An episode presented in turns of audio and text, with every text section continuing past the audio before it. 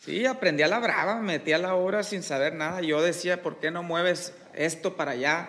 Y en vez de decirle columna, pues yo ni sabía cómo decirle, ¿no? Esta, este soporte, pues es una columna, ¿no? O, o esta trave que está deteniendo toda la casa. Yo no me decía, eso que se ve ahí, Sí, súbelo, bájalo. Sí, Entonces sí, sí, yo- como cualquier novatillo, pues así. Como novato, no sabía nada. Y yo sentía que la gente se, se- pues obviamente que saben más que yo los que están en obras, se daban cuenta y pensaban, ah, este morrillo nomás vino a dar órdenes y no sabe lo que está hablando. Lo mandó el jefe. Ah, Lo mandó el jefe, le, le echaron la mano.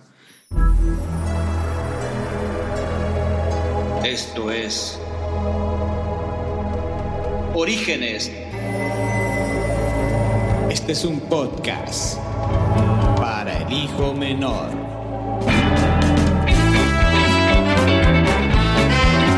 ¿Qué tal? Soy Procopio Ramos Bauche y esto es Orígenes.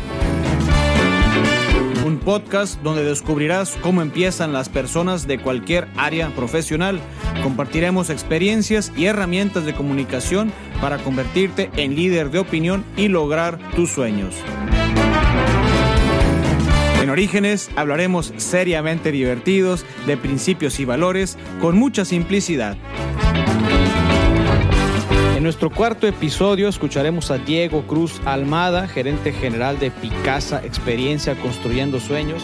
Diego nos va a compartir su historia de todo lo que vivió para haber tomado la decisión de haber elegido una carrera, cómo es el menor de cuatro hermanos que tiene que demostrar que tiene la capacidad de elegir una carrera y relacionarse con los demás.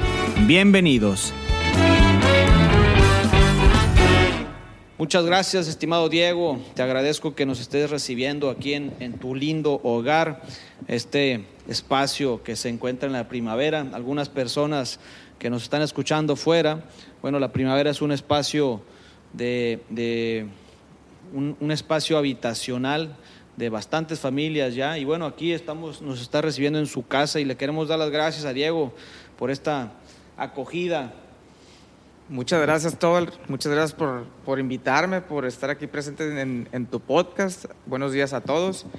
Eh, como decía Cristóbal, pues aquí estamos en la primavera. Está muy bonito el día, estamos empezando y estamos muy agradecidos de, de que nos quieran escuchar. Bueno, pues en este momento estamos en nuestro cuarto episodio y la verdad es que en cada una de las entrevistas que hemos tenido pues ha sido muy divertido la, la forma en la que en la que cada vez que participamos, los invitados, un servidor, bueno, va aprendiendo la cantidad de cosas que uno comete, que nadie se da cuenta, de errores eh, que, que, no, que no sabemos cómo funcionan, pero finalmente aquí estamos. Diego, bueno, es un Diego, es un personaje que yo conozco desde hace, yo creo que 15 años, ¿no? Toda la vida, desde que yo tenía, desde que era niño, inclusive Sí, hasta, hasta tus papás me, me ayudaron son padrinos, ¿verdad? Ya, ya ni me acordaba, hasta ahorita me estoy acordando. Entonces, pues muchas gracias. Bueno, Diego, este, como les compartí hace rato, es nuestro cuarto invitado. Y bueno, yo, yo siempre cuando empiezo la primera entrevista o, o la primera pregunta es, ¿quién eres, estimado Diego? Muy bien, este, pues la pregunta en sí, pues considera muchas cosas, ¿no? Pero ¿quién soy? Pues yo creo que eh, No sabe, no sabe qué decir. Bueno, me voy a meter un poquito más. Este, cuando hago la pregunta de quién eres, de hecho es parte de, todo este rollo de, de no entender, porque a veces estamos tan distraídos en el tema del trabajo y- y nos olvidamos un poquito de quién eres. En el tema, o sea, independientemente de las actividades que tú haces profesionales, independientemente del trabajo, pues, compártenos quién eres. Bueno, eh, no Dice, sabía si qué rollo con esta pregunta el compa, ¿no? De, de- de nivel profesional o personal, pues ¿quién soy? Este, pues tengo 33 años, eh, soy el, el hijo menor de una familia de cuatro, de cuatro hermanos, eh, Draja, David, Daniel y yo, Diego. Estoy soltero, aquí vivo en la primera con, con un amigo y pues fíjate que, que la vida me, me llevó a, a- a empezar a hacer casas, ¿no? Yo estudié eh, licenciatura en Administración Financiera en Monterrey y poco a poco pues la vida me fue guiando a lo que realmente yo sabía que me gustaba. Eh, siempre me gustó la arquitectura y la construcción, a donde llegaba, pues la neta es que me daba cuenta que podía haber mejoras, ¿no? Y, y poco a poco, este, pues terminé en esto, ¿no? Y, O sea que eras el plebe, digo, eres el morrillo que, cuando andabas caminando ahí por, la- por las calles de Culiacán, tú le decías a tu mamá o a tus tíos o a, mi- a tu a- a tus familiares, pues, oye, pa, o oye, ma, esa casilla como que no se ve bonita, podría mejorar. Sí, tanto en edificios como, como en cualquier, en cualquier casa, tanto por fuera como por adentro, y si ese muro pues no va ahí, o lo que tú quieras, ¿no? Pero sí, sí es algo que siempre me gustó, pero nunca, nunca lo pensé estudiar hasta que ya era muy tarde, en el sentido de la primera carrera, ¿no? En, en este momento, este, cuando estamos platicando, eh, el, el entrevistado de alguna manera pues va entrando en calor, a- al, al igual que un servidor. Yo, yo, cuando estamos aquí, yo quisiera que me dijeras, cuando tú eras morro, por ejemplo, estudiabas la primaria, estudiabas la secundaria, ¿tú te diste cuenta de qué cosas te dabas cuenta que tenías una sensibilidad para hacer ciertas actividades? ¿O qué tan bueno eras para estudiar? ¿O sabes que yo no era tan bueno para estudiar? Fíjate que yo creo que algo que me caracteriza, me caracteriza desde pequeño es que fui muy ordenado en hacer todas mis cosas. Era muy perfeccionista, a la fecha todavía lo soy, ya no tanto como antes porque te vuelves medio loco, pero desde muy pequeño fui ordenado, me gusta el orden y creo que el orden es el primer paso para hacer lo que tú quieras que sea, en todos los sentidos, ¿no? Con tu familia, con tu trabajo, con, con el estudio. Este, si eres ordenado ya vas de gane, ¿no? ¿Qué quieres decir cuando, cuando hablas de ser ordenado? ¿Qué quieres decir para ti ser ordenado? Desde tu cuarto, desde cómo organizo los billetes adentro de la cartera, desde cómo acomodo los zapatos, desde cómo acomodo mi escritorio, mi área de trabajo. Si lo veo desordenado no me puedo concentrar. Inclusive el espacio de trabajo de los demás si está desordenado no me deja a mí estar tranquilo, ¿no? Entonces es- el, el orden a mí me invita a que ya estoy preparado para empezar a, a chambear, ¿no? A hacer lo que tengo que hacer. Cuando eras estudiante, por ejemplo, pensando en voz alta, en la secundaria, ¿qué, qué, qué- te- jugabas algún deporte? Eh, fíjate que los deportes de balón yo siempre he sido muy malo. ¿Qué- Malísimo, todo lo que fue pelota. Yo siempre me, me- me inclinaba más por este, correr, ir al gimnasio, la esquiada me gusta, por ejemplo. Veníamos aquí cuando no había ninguna casa, veníamos con los amigos a, a- a pegar la esquiada, ¿no? Eso es lo que, lo que a mí me gustaba, los deportes de agua y esquiar en nieve también, si se tenía la posibilidad. Ok. ¿Y, y qué sigue? Pues entonces, ¿te gusta?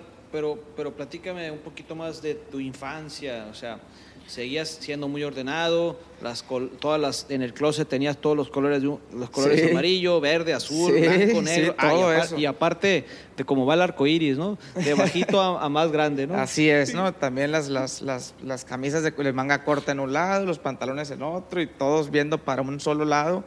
Y eso se me empalmó este, cuando me voy a hacer prepa a Estados Unidos, a una escuela militar en Nuevo México.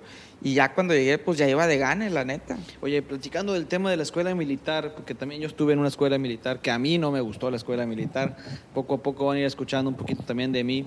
Este, ¿Te fuiste por voluntad propia? ¿Decidiste tú ir a esa universidad? ¿O te dijiste, papá, no me quiero ir, pero pues ni modo, ni modo, ahí voy, ¿no? Ya, eh, fíjate que uno de mis hermanos se había ido un semestre, pero lo echaron para atrás por, por burro, por no ordenado, fíjate, y por no ordenado. Este, y Omitiremos el nombre, ¿verdad? los que nos conocen, yo creo que sí saben quién es. Este, y, y para mí, la verdad es que fue un premio. Muchas veces cuando las, las personas te dicen por qué una escuela militar te portabas mal, eras desordenado, eras vago. No, para mí fue un premio, un- una oportunidad que me dieron para salir de Culiacán y, y- y me lo pusieron muy claro sobre la mesa, ¿no? Pues ¿qué quieres? ¿Quieres quedarte aquí toda la vida y conocer a tus mismos amigos o quieres abrir tu horizonte y aprender cosas nuevas, ¿no? Y así es como me fui a la prepa en, en Roswell, Nuevo Entonces, México. Entonces terminaste en Estados Unidos en, en y, y- sigue el- el- el tap- la etapa número dos o la etapa número tres, que Sí. es la carrera. La ¿verdad? carrera. Ya ¿Qué? que me gradúo, ya que me gradúo, este, decido regresar a- aquí a Culiacán y empezar en el TEC de Monterrey. Y al cabo de año y medio en el tronco común, pues después de tres años fuera, yo le dije a mi papá que yo sentía que me tenía que salir a, otro lado, ¿no? Sentía que, que aquí ya Culiacán ya me había dado lo que me tenía que dar, ¿no? Entonces, este, gracias a Dios me pudieron eh, mandar a Monterrey. Me fui, este, pues también con amigos y empecé la carrera de licenciatura en administración financiera. En su momento la carrera, claro que me gustaba, desde mucho orden también, mucho número eh, pero conforme pasaban los semestres, pues yo creo que no tenía la edad suficiente ni la madurez ni la inteligencia este, para decidir que esto era muy importante porque era para toda la vida y no supe levantar la voz y decirle a mi papá, ¿sabes qué? No me gusta lo que estoy haciendo. ¿Estabas estudiando? Administración financiera. Okay. ¿Y duraste cuánto tiempo? Como al quinto semestre, sexto, dije, sí me gusta, pero no me apasiona que es muy distinto, ¿no? Eh, y ahí dije, no, pues ya, ya vamos a terminar, ya estoy más allá para, que para acá. Y terminé en diciembre del 2009, fíjate. Administración sí, financiera.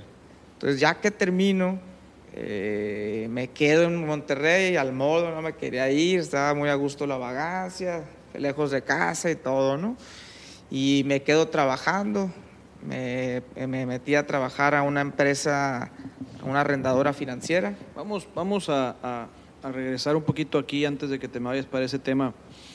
Cuando tú te das cuenta que estás estudiando y te das cuenta en el semestre 5, 6, quinto, sexto más o menos. Más o menos, ¿te diste cuenta? ¿De qué te diste cuenta? Pues como te digo, no, no me apasionaba, me gustaba. Eh, ya los resultados de, hasta de mis calificaciones, que siempre me fue bien, nunca me fue mal, pero ya no era la misma, ¿no? Ya, ya lo hacía por cumplir, nomás decía, esto es lo que voy a hacer porque lo tengo que hacer, o por, por, por miedo a que me pegaran una regañada en, mi papá, que qué andas haciendo, cómo vas a tirar todo por la borda, este, y decidí pues terminarla, ¿no? Pero sí me di cuenta que definitivamente no era mi pasión, no era lo que tenía que hacer toda mi vida. Ahora entonces, cuando, cuando de alguna forma tomas la decisión de, de estudiar administración financiera, ¿se debe a que no, no leíste, no investigaste, eh, te vendieron la carrera, eh, tus compas se fueron a Monterrey y dijiste, ah, pues yo también me quiero ir a Monterrey porque mis compas se fueron. Sí, yo creo que todo lo que estás mencionando es un poquito de todo, ¿no? Este, no me consideraba en su momento pues, lo, lo maduro para saber qué era lo mejor para mí o qué es lo que me gustaba. Sí hice todas las las pruebas de aptitud y sí, todas indicaban para allá, ¿no? Para algo de administración, que al final de cuentas, Diego, ¿te arrepientes? No, para nada, no me arrepiento de haberle estudiado porque es una carrera de administración al final de cuentas y, y que es lo que hago ahorita también, ¿no? Administrar un negocio. Ok, entonces, en contra de toda tu voluntad decides terminar. Sí, terminé la carrera. Pues no en contra de mi voluntad, sí, yo estaba 100% consciente de lo que estaba haciendo. Ok pero y, y, me considero responsable y me considero que lo que lo que empiezo lo tengo que terminar. Es, es, que esta es una visión muy interesante de entender de que a pesar de que yo no quiero esta carrera, decido terminar. O sea, ¿qué es lo que te empuja a ti para terminar algo que tú sabes que a lo mejor no te vas a dedicar a eso profesionalmente? Pues yo creo que más que nada son logros. Son, son, son logros, este y, yo creo que pues yo sentí, tenía un sentido de responsabilidad ante mi familia, ante, ante mis padres, ¿no? Sobre todo, y, quería que estuvieran orgullosos de mí. Yo creo que todo eso pues me impulsó, ¿no? Y la verdad es que tampoco me costaba trabajo. Esa es la neta. O sea, que te fue bien en la carrera, pudieras decir. Sí, no, no sacaba puros dieces, ¿no? Sacaba nueve, dieces, un ocho. ¿Y tu vida social en Monterrey, estando en este proceso, cómo era? Pues muy divertida, la verdad, este, mucha vagancia, sana. Me considero que siempre fue, fue sano, eh, pero sí, era todos los días, entre más mejor, pero realmente sí pudimos balancear entre la vagancia, entre conocer gente nueva, nuevas oportunidades y la escuela, que es la, la razón principal por la que estábamos allá. Cuando estuviste en Monterrey, cuando uno sale de, de su, car, de su casa, de, de, su tierra, pues, y te vas a, una nueva, a un nuevo lugar, ¿Qué pasa cuando llegas a, tu, a, esa nueva tierra, descubrir nuevos horizontes? Por tu, por tu mente, ¿qué pasaba? Ok. Eh, pues te platico, ya, como ya me había ido a la prepa, ya había tenido la experiencia de llegar a un lugar sin conocer absolutamente a nadie y siempre me considero una persona muy abierta, ¿no? Puedo platicar pues con las paredes, como se dice. Y yo ya conocí amigos, de, inclusive que ya estaban en Monterrey, que eran de, de Hermosillo, de Tabasco, de, de, Cananea, de Caborca, de Mazatlán, de, Torreón, y todos ellos, pues la gran mayoría de los que estuvieron conmigo en prepa también estaban ahí. Entonces para mí fue pues un paso, un paso igual, no más que en diferente área, ¿no? Pero para mí la, la verdad es que no se me dificultó para nada y llegué y me adapté bastante bien. Excelente. Entonces, terminas la carrera y, y tú estabas en, en, este espacio de decir, ya, ya terminé la carrera, ahora sigue trabajar o durante, el traba, durante tu carrera ya estabas buscando qué hacer? Ya estaba buscando qué hacer. Eh, era una etapa en que no había mucho trabajo, estábamos en tiempo de recesión, que fue el 2009. Eh, México no tan afectado, pero independientemente sí y encontré mi primer trabajo. Lo que yo sí sabía es que quería buscar oportunidades ahí mismo en Monterrey, otra vez fuera de Culiacán. No es que tuviera nada en contra de la ciudad, pero pues siempre había estado ahí, quería aprovechar y tratar de absorber lo que más se pudiera fuera de, ¿no? Y bueno, ahí, ahí encontré mi primer trabajo, trabajé eh, en KPMG, en el área de Transfer Pricing, que es un un área muy, muy especial de, de, la parte financiera de los negocios y ahí duré casi un año. Después... ¿Cómo consigues este trabajo? Es decir, porque estás estudiando y existe este escenario de decir, no, pues yo hasta que me gradúe. O cómo fue que llegó a tu mente el deseo de trabajar pues las ganas de demostrarme a mí mismo que podía encontrar un trabajo antes que nada, ¿no? Este, porque bueno, pues uno trae el apoyo de los padres y siempre estás acostumbrado a que te echen la mano, ¿no? Entonces, pues ahí estaba en otra ciudad y tú solito con una mano adelante y otra atrás, tocando la puerta, mandando currículums, preguntándole a amistades que ya estaban allá trabajando y a través de una de ellas este, me dijo, ¿sabes qué? Manda, el mejor amigo de una de mis cuñadas me dijo, manda el currículum, aquí yo se lo paso a uno de los socios y así fue, me entrevistaron, les gusté, les caí bien y, y, empecé a trabajar. O sea que aquí, digamos que pudiéramos concluir que haya, hubo mano negra, pues. pues no tanto como mano negra, era un trabajo para iniciar, ¿no? Era, eh, era la practicante. Sí, pues más, ya había hecho mis prácticas, pero fue, no, pues fue auxiliar ahí del área de, de, de precios de transferencia. Digo, creo que, creo que en este mundo, yo creo que en general, ¿no? Entrar por relaciones siempre tiene mucho valor, ¿no? Y, bueno, y, la importancia de las amistades. Sí, yo creo que realmente uno tiene que ser maduro y, y, y, pensar, yo creo que los padres dicen, lo mando allá no nomás para que estudie, sino para que conozca, porque al final de cuentas, pues los negocios este, son a quién conoces y dónde estuviste y en qué momento estuviste para que saques las mejores oportunidades posibles, ¿no? Entonces terminas tu carrera, terminas licenciado, tienes un título, y, decides quedarte trabajando.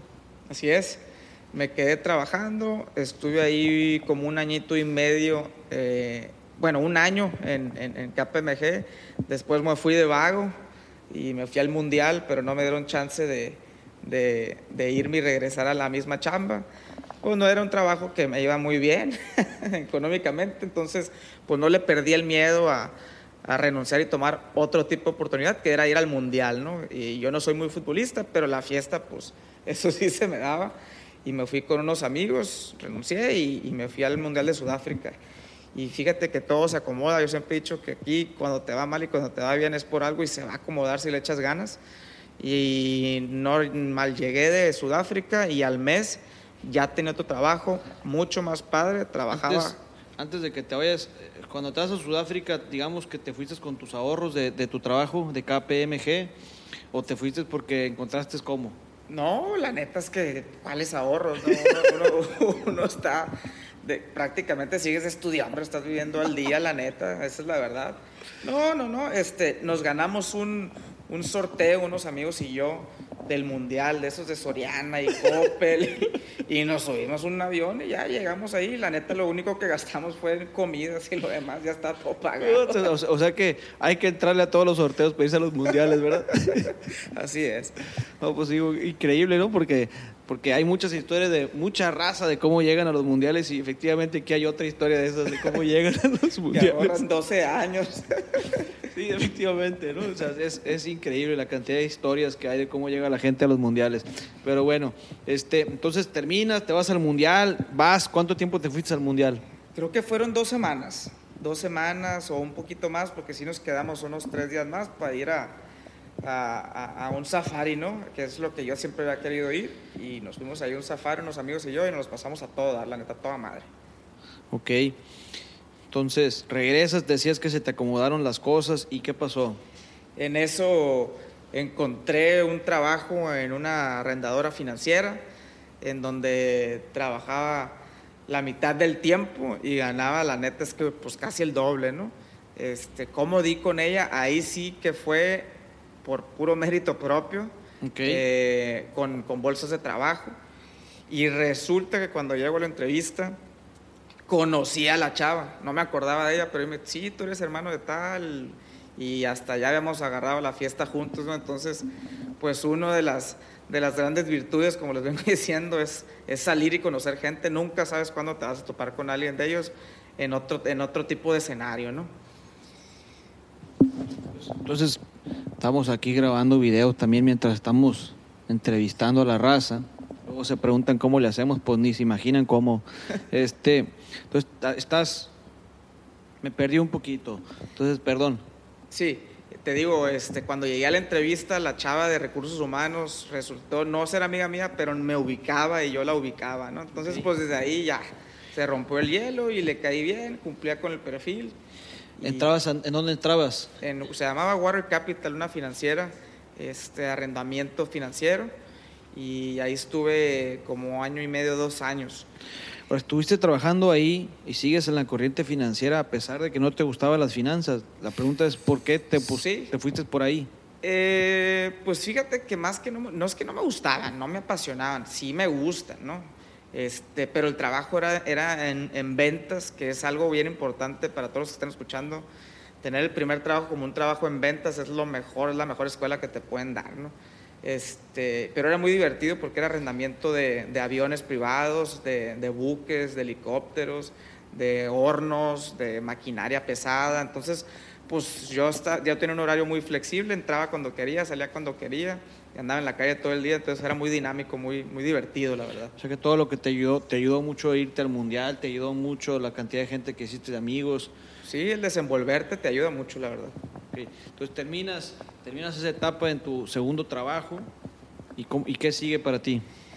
Aquí este, yo sabía, siendo el, el menor de la familia, y había visto que mis hermanos se habían dedicado pues, a, a, chambearle, ¿no? a chingarle, y yo me di cuenta que eso, cuando ya tienes más responsabilidades como casarte, todo eso, yo vi que ellos tenían cada vez menos tiempo y menos libertades para seguir creciendo de manera educativa. Entonces yo me doy cuenta que si me seguía enrolando un añito, dos, tres más, empiezas a ganar más lanita y no le quieres perder el sabor a la lana, ¿no? Entonces, si no tomaba la oportunidad para hacer una maestría, probablemente al día de hoy no la tuviera. Y se acomodaron las cosas, como bien les, les, les vengo diciendo uno de mis hermanos, Daniel, este, decidió casarse y él ya estaba de regreso aquí en Culiacán y me pidió de favor que si podía ayudarle a, manejar el negocio un, mes o un mes y medio, no recuerdo. Y al mismo tiempo yo ya había aplicado unos meses antes para, para hacer una maestría en, en, Asia, en Shanghai. Y pasaron unos meses, eh, yo quería hacerlo igual por mérito propio eh, apliqué para becas y todo, gracias a Dios sí lo pude hacer. Me gané una beca, eh, con eso me pude ir a hacer la maestría. La maestría, aquí fue cuando yo digo, ya tengo que hacer algo distinto, no de finanzas. Y bueno, pues también me gusta el lado del comercio, ¿no? del comercio eh, exterior y decidí estudiar una maestría en negocios internacionales en la ciudad de Shanghai y así fue como, como me, me, pude, me pude ir, ¿no? Fue unos ocho meses que la llevé un poco tranquilo porque renuncié. Mentiras, me corrieron, fíjate, porque no vendí lo suficiente. y, y, bueno, mi jefe, pues hasta la fecha del día de hoy sigue siendo mi amigo y él me dio el pitazo desde como dos meses antes de que si no le llegas esta meta, pues pues ya hay órdenes de que vas para afuera, ¿no? Ya, ya sabíamos que venía ese momento, se acomodó la boda de mi hermano, me vine a ayudarle aquí ya, y pasé el verano aquí en Culiacán y en agosto ya estaba en el vuelo a Shanghai. Entonces te vas a Shanghái con una beca. Sí, me voy con una beca que mis hermanos y mi familia, fíjate, me decían que no, que esos del CONACYT no te la van a dar, que no sé qué, y lo logré. Estuvo difícil, no, no, no, bueno, no difícil, tedioso, pero pues no es imposible, era de mucho burocracia y mucho ir y venir y papeles. Después de como siete, ocho meses me, me, me dieron la beca, ¿no? Y a, y a, fondo perdido. Eso es lo que te iba a preguntar. ¿El, el, la beca aplicaba aviones, viáticos, eh, vivienda, sí, todo? Era la mitad de la, de la colegiatura, del tuition, un vuelo de ida, un vuelo de regreso nomás, y manutención también de manera mensual. Entonces, la verdad es que estuvo, pues fue una, un alivianadón económicamente, pero más que eso, eh, pues era algo que Diego pudo hacer solo, que es lo que yo traía desde, pues al, al, ver, al ser el menor, tú ves lo que están haciendo los demás, entonces pues yo también puedo, ¿no? Entonces ese qué, es como un reto personal. ¿Por qué Shanghái? O sea, ¿qué te, ¿por qué no te fuiste a Estados Unidos? ¿Por qué no te fuiste a otro, a otro continente? ¿Por qué Shanghái? Porque, bueno, los que me conocen saben que me encanta viajar, me encanta andar de vago y una de mis, de mis mayores pasiones es eso, es viajar. Entonces yo quise aprovechar, estudiar, crecer y, también este, seguir viajando, ¿no? mezclar las dos oportunidades y Asia era una región que siempre quería, quería ir y qué mejor que irme a, vivir allá. Empecé con un año, que, es lo que dura la maestría, y terminé que tres años allá. ¿no? ¿Tu, ¿Tu, maestría de Shanghái de qué era? En negocios internacionales fue de un año en la Universidad de Hult, que es una, una universidad gringa, estadounidense, con base en Boston, pero tiene ciertas sedes. Una de ellas es en la ciudad de Shanghai. ¿Y cómo te fue ahí?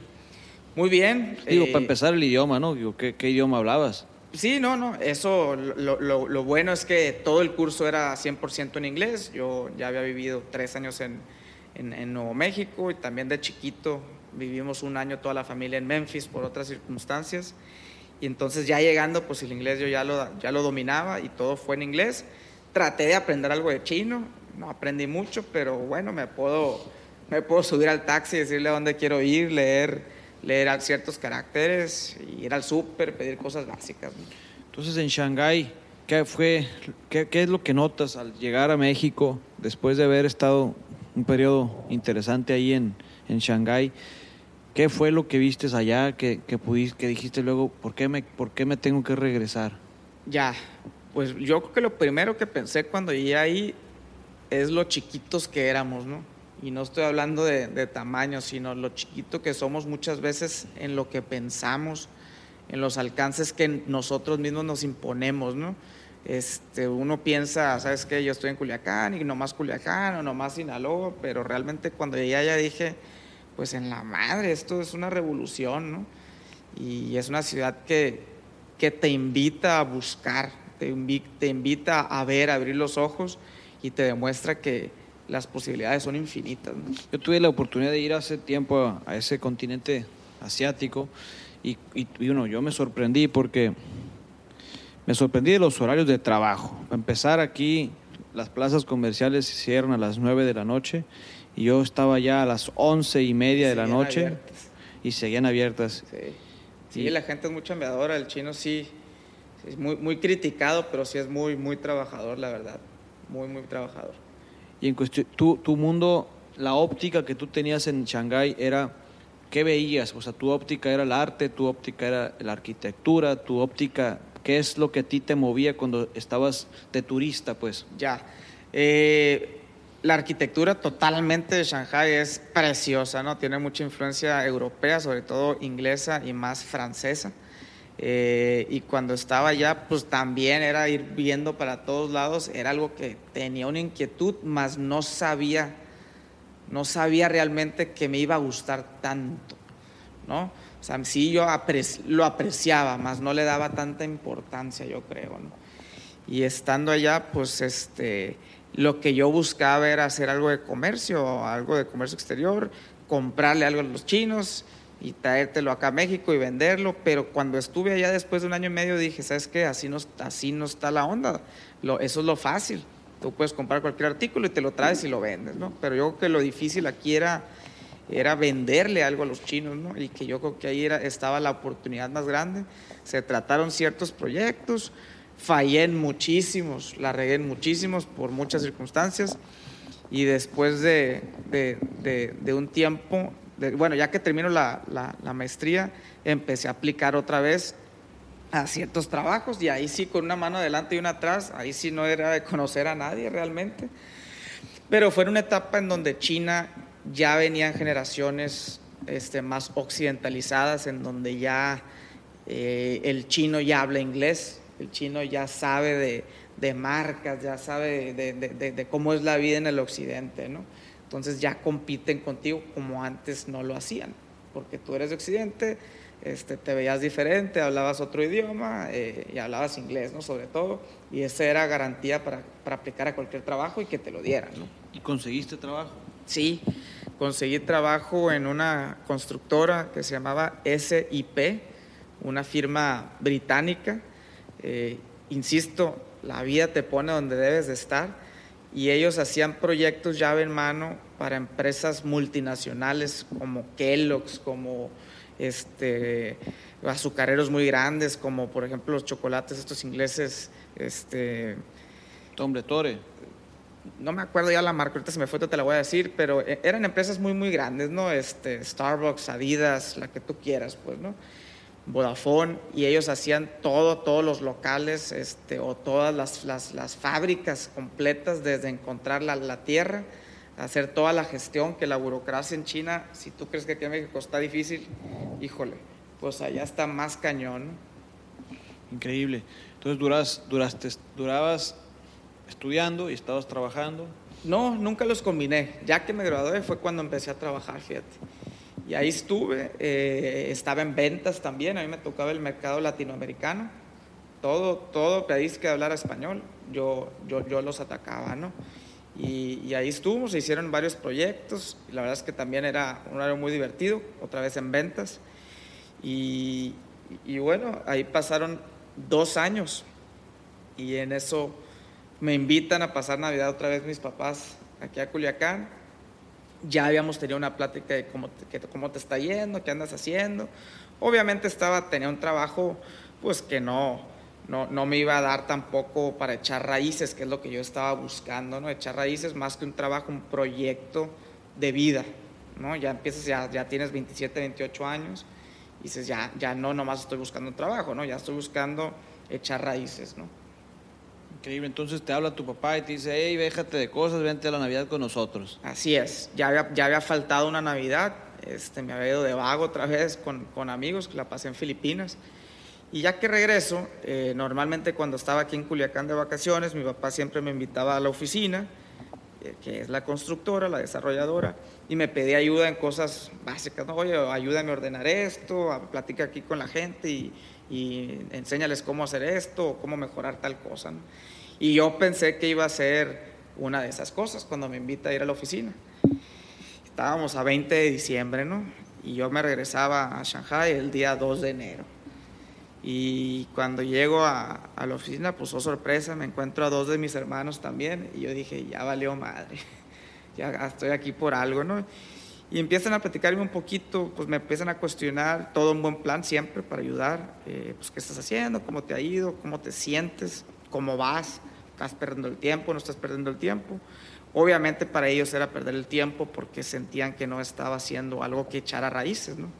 Pero bueno, no, no, es, no, es, fácil y yo lo que les decía es que yo prefería tratar de echar raíces allá a tratar de echar raíces aquí.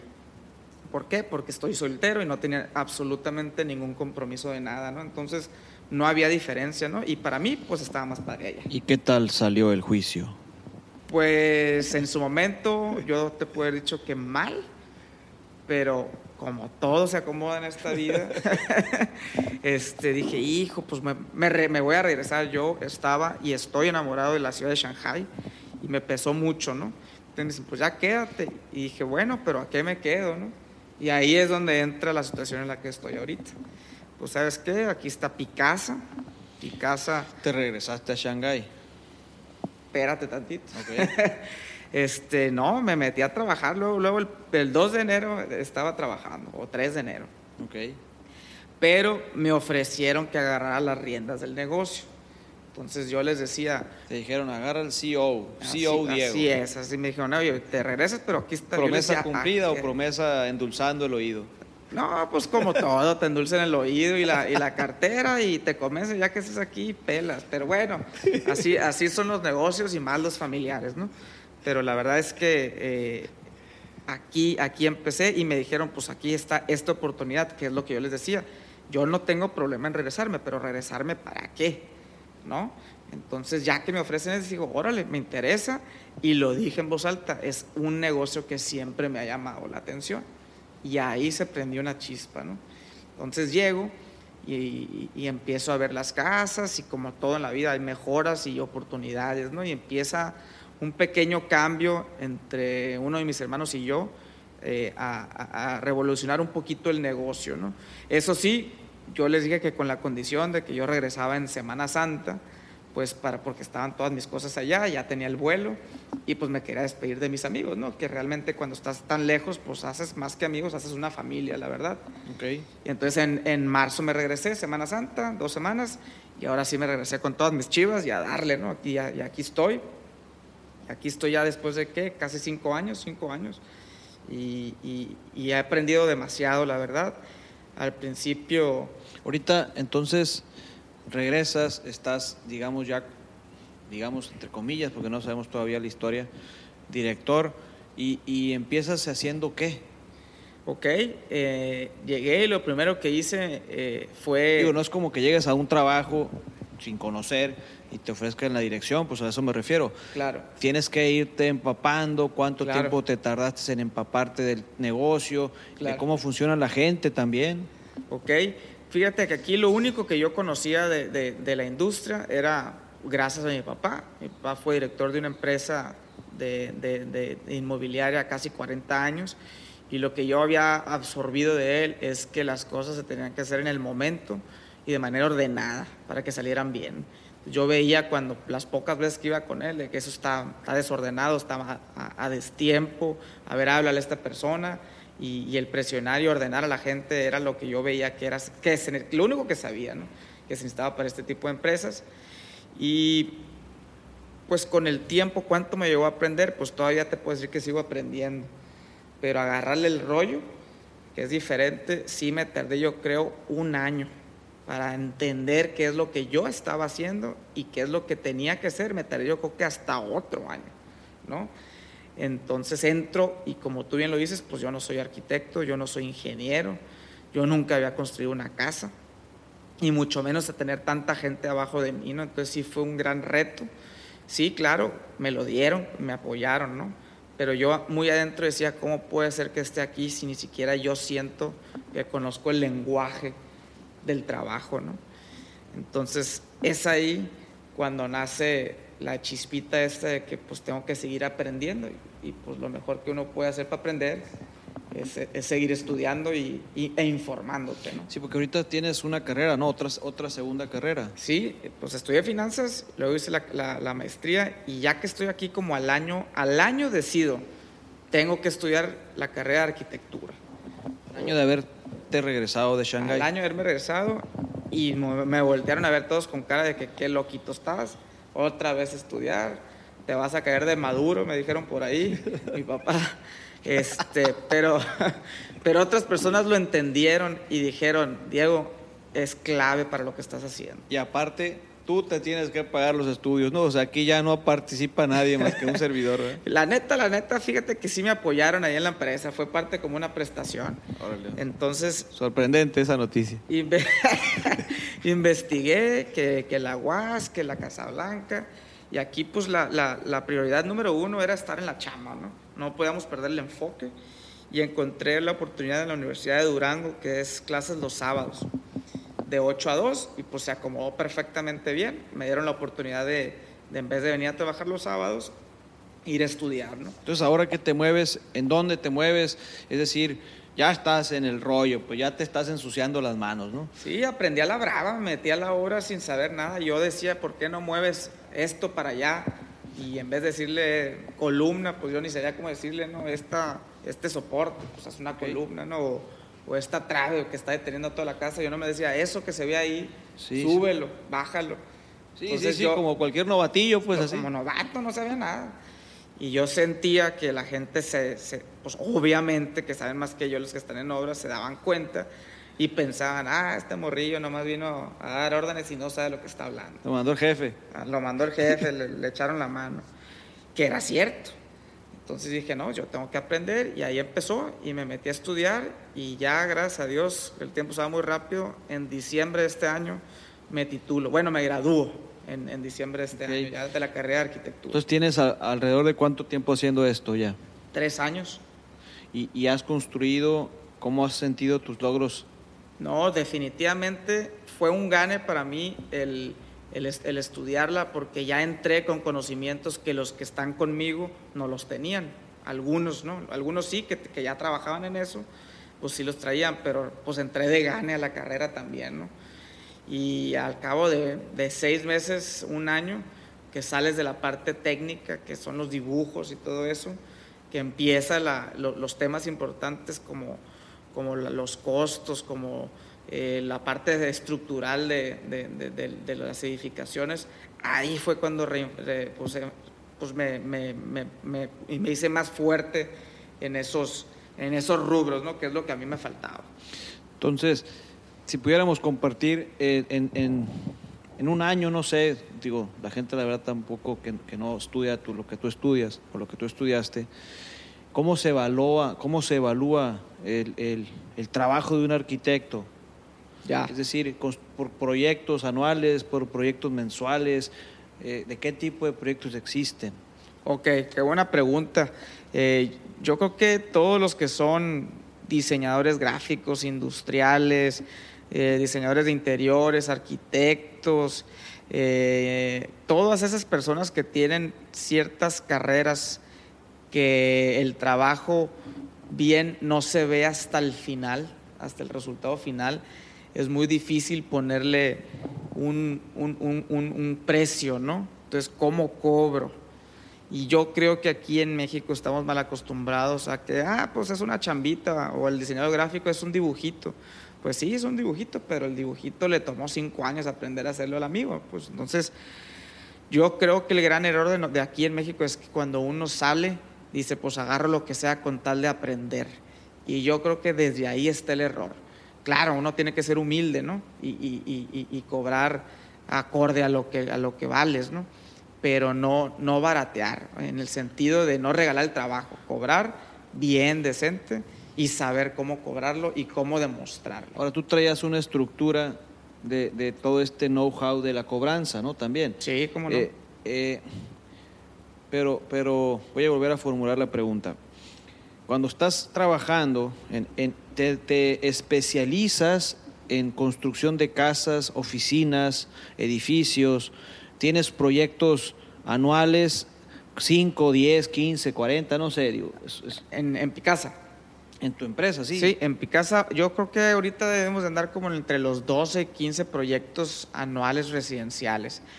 Eh, un año sí, un año no, nos puede llegar otros proyectos, como por ejemplo ahorita estamos haciendo dos bodegas eh, con junto con oficinas, este, que los consideramos como proyectos más industriales, y, y también hemos hecho proyectos comerciales como plazas, ¿no? Ahora, tú en, el- en promedio de, de lo que hace una constructora, porque eres arquitecto y, y co- y una constructora, ¿cierto? desarrollador. exacto. Entonces, en promedio, ¿cuántos proyectos se hace en el rubro en el que tú te encuentras los constructores? O a veces tiene un- uno, uno tiene muchos y tú estás en el promedio.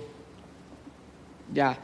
Bueno, mira, eh, el, el los proyectos residenciales, nosotros nos enfocamos en, en su 90% dentro de aquí del desarrollo de la primavera, ¿no? Entonces, aquí en la primavera, claro, empezamos muy pocos, ahorita hay muchísima gente haciendo casas aquí.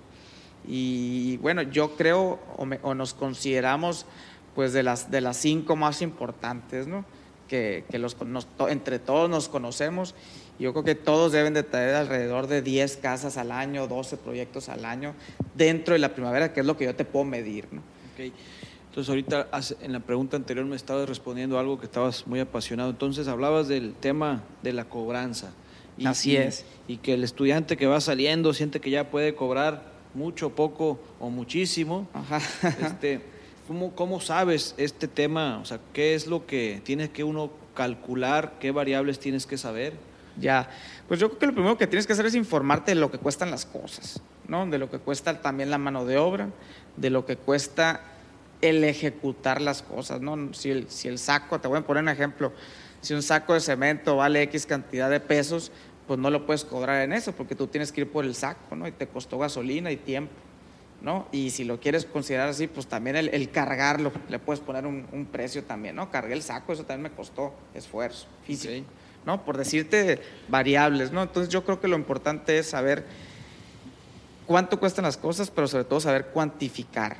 Todos los que están escuchando, que estén en, en- en este tipo, de- en esta rama, lo primero que tienen que hacer es, es- es saber cuantificar las cosas, ¿no? No hay peor cosa que le pueda decir un cliente, y ya te coticé, pero sabes que en vez de tres cubetas de pintura eran seis. No, pues canijo, ya me dijiste que era eso y ahora me estás cobrando más. Eso deja un, mal sabor de boca, ¿no? Fíjate que a mí me está, se me está ocurriendo algo que me gusta. Nosotros que somos de Culiacán y que hemos vivido toda la vida en Culiacán, el venirte a vivir a este complejo inmobiliario que es la primavera, hay, hay pues muchas cosas muy valiosas de la primavera y, y ahí me gustaría, estoy intentando formular la pregunta, eh, ¿qué tiene de bondadoso el, el construir una casa en la primavera y no, y no construirla fuera de la- de la primavera? Ok, voy a tratar de reformular tu pregunta. Eh, no, no, no, no está mal hecha, pero dijiste, tocaste ahí algo que cuando uno se apasiona con su trabajo, pues no nomás lo hace por la, por la primavera, ¿no? Por la ubicación que sea. Eh, la, la bondad y lo bonito de, de hacer una casa llega al final cuando la entregas. Se escucha muy aspiracional, pero la verdad es que así lo es. Cuando uno hace algo que te gusta y cuando entregas la casa al cliente y después de todos los, los sopes y las regañadas y los malentendidos, que hay muchos en esta rama, eh, al final cuando, cuando lo haces con bien, este, sin nada que esconder, pues realmente la satisfacción es, es enorme, ¿no? O sea, realmente no, no nomás en la primavera es bonito, es bonito hacer una casa en cualquier lado porque le estás dando a una familia un hogar que cumple con todas sus necesidades, ¿no? Y ves, tú ves la satisfacción en cómo te dan las gracias. Y tú, tú empiezas de cero, o sea, si alguien te habla, oye, quiero comprar una casa en la primavera, tú empiezas desde el terreno. Así es, nosotros los ayudamos, normalmente te platico cómo, cómo es eh, el ejercicio de venta, ¿no? ¿Ok? Nosotros tenemos ciertos proyectos, eh, todos tienen un cartelón que dice nuestra información, tenemos publicidad por Instagram y por Facebook. Y no- de repente nos contactan, nos echan una llamada, nos preguntan que sin cuánto empiezan nuestras casas y ahí es donde nosotros diferenciamos un, poco de los demás, pues no somos una desarrolladora que hace casas en serie en que todas empiezan de tanta cantidad y el otro modelo de tanto y el otro modelo de tanto, ¿no? Nosotros hacemos proyectos personalizados al 100% y no te podría contestar, pues yo mis casas empiezan en tanto pero te puedo dar un, un- estimado, pues yo te preguntaría pues cuántos, cuántos metros andas buscando o qué necesidades tienes y yo te diría más o menos te vas a gastar esto con unos acabados buenos, ¿no? No, no, no ultra finos ni, ni muy bajos, pero en algo medio para partir de ahí. Y una vez que te platican, pues tú les, le enseñas ciertos proyectos y te va guiando el mismo cliente o prospecto, mejor dicho, en, pues sabes que vámonos por este tamaño, vamos por aquí. Y nosotros los ayudamos. Todo esto es sin tener al, prospecto amarrado, pero uno lo hace porque es la parte de cualquier arquitecto. Lo hagas conmigo, no lo hagas conmigo, te tengo que informar y enseñar, ¿no?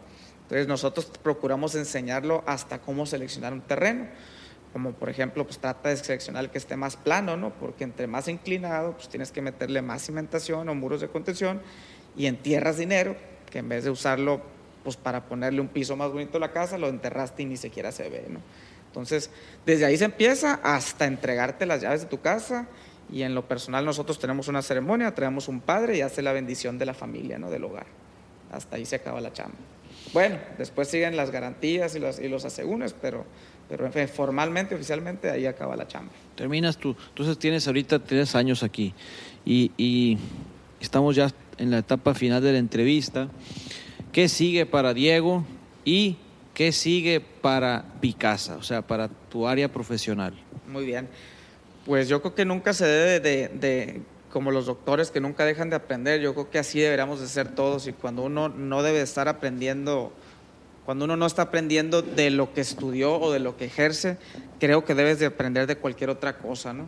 Este, tanto por la, a través de lectura, de, este, de trabajo personal, motivacional, pero siempre estar creciendo de alguna manera, nunca estar estancado, porque ese mismo crecimiento te- el- del que sea siempre te va a ayudar y se va a reflejar en el trabajo que estás haciendo, ¿no?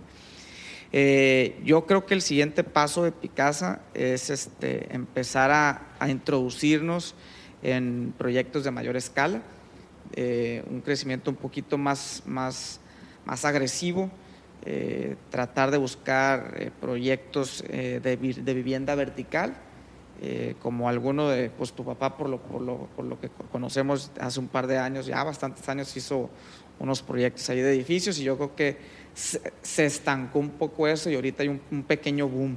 Ya me están ventaneando aquí. Eh, y, y yo creo que eso es lo que sigue, buscar proyectos fuera de la primavera este, que, que, que, que ayuden a mejorar la situación eh, de Culiacán, ¿no? el Eso- entorno de Culiacán. ¿Tú crees que en Culiacán, digo, no creo, se nota que en Culiacán está creciendo fuertísimo el, el mundo de inmobiliario? Sí. ¿Tú estás te quieres meter ahí o estás siguiendo en tu rollo, que es tu rollo habitacional, residencial? Eh, no, la parte residencial esa está, está, está creo que fuerte y, va, y se va a seguir porque ese es el motor de, de- de- de nuestra, de nuestra empresa. Pero sí, sí quisiéramos introducirnos a, a- a- nuevos proyectos, nuevos mercados y sí creo que Culiacán está, está listo para hacer ese tipo de trabajos. Ok, pues muchas gracias, Diego. Estamos ya en la etapa final. Vamos a hacerte algunas preguntas muy sencillas Muy bien, que tú puedes responder a como tú quieras. ya está. Este, en un día común por la mañana, ¿qué es lo que haces? Bueno, me levanto, eh, saco a mis perros a- al patio. Tengo dos perros. Una está embarazada, de hecho, ya voy a tener cachorritos. Estoy muy contento. Y me baño, me subo al carro y en cuanto salgo de mi cochera, se dice que yo empiezo a trabajar. Es más, yo empiezo a trabajar desde que me levanto porque ya voy a empezar a mandar mensajes a los grupos de WhatsApp de, de trabajo y todo, ¿no? Desafortunadamente tenemos esa mala costumbre. Y me voy a pegar una rondita ahí por los proyectos, me bajo, veo que, que, que haya gente trabajando, que las personas que trabajan en los colaboradores de Picasa ya estén trabajando. Y después de unas dos, tres horas, por ahí de las 11, 10 y media, 11, 12, eh, llego a la oficina y, y empezamos a, con el trabajo administrativo, ¿no? que, que también es muy importante. Y yo sé que los que están metidos en este tipo de chamba van a estar de acuerdo conmigo que uno se mete tanto a la obra que después deja el escritorio, se, se queda olvidado, ¿no? Entonces ya cuando llegas al escritorio ya se te olvidaron muchas cosas, entonces es bien importante tocar base, tocar base en el escritorio y orden, ordenar las cosas, que no estén volando. Esa parte no es tu, no es tu coco, ¿verdad? ¿Qué película? ¿Tu película favorita?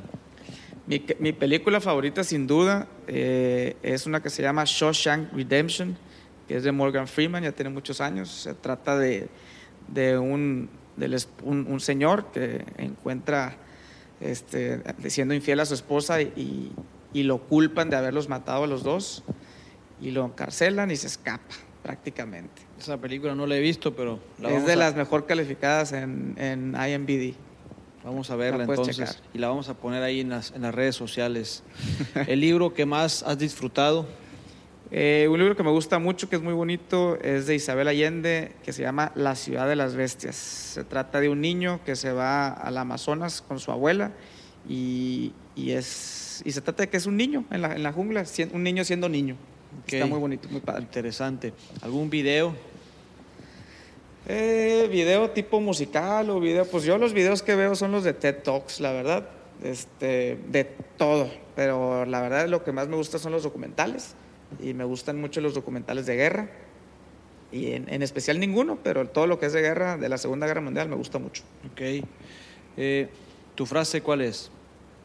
Híjole, me gustan muchas frases, pero la que más, la que más me gusta a mí es la de con los ojos en el, en el cielo y los pies en la tierra. La cabeza, sí, sí, los ojos o la cabeza, no me acuerdo. Tú, los, los, los ojos en el cielo y los, pies, en, la tierra. Así es. Ahorita me acordé. ¿Cuál es tu color?